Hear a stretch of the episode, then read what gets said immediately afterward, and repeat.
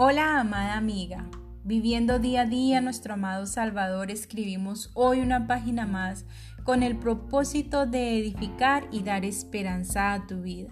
Finalizando con el tema Mujer, no te afanes por el mañana, la reflexión de hoy se titula Amiga, busca primeramente el reino de Dios y su justicia.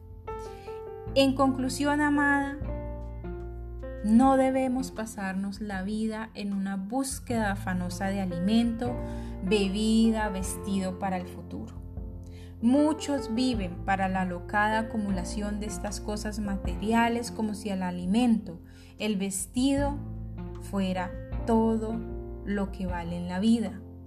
Pero no debe ser así para nosotras como cristianas, que tenemos un Padre Celestial que sabe cuáles son nuestras necesidades básicas y a quien podemos acercarnos también y pedir por ellas. Nosotras como sus hijas no podemos invertir nuestro valioso tiempo en tratar de abastecer necesidades futuras, ni tampoco nuestras energías.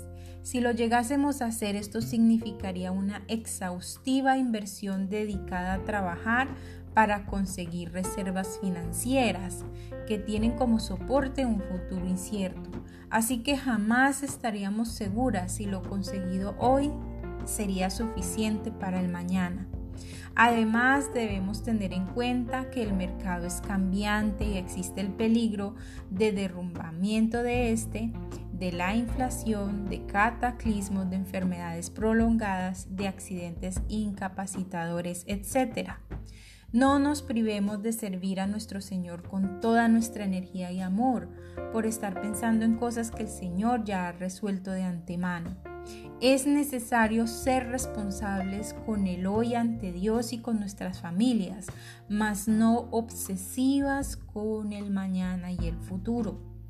El pasado es historia, el mañana es un misterio que solo Dios conoce, pero el hoy es un regalo y este lo provee el Señor. Por lo tanto, el Padre te dice hoy, amada, busca primeramente mi reino y su justicia y todas estas cosas te serán añadidas. Por lo tanto, no te afanes, hija mía, porque el día de mañana traerá su propio afán.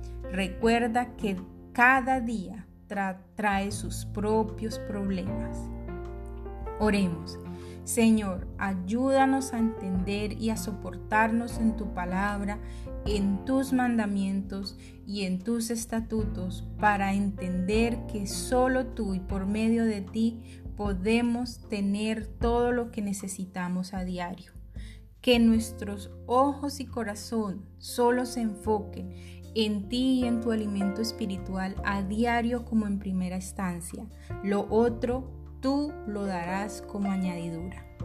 Con amor, Tania M. Olson. Nos veremos en una próxima oportunidad con una reflexión más aquí en Diario de una Mujer Cristiana.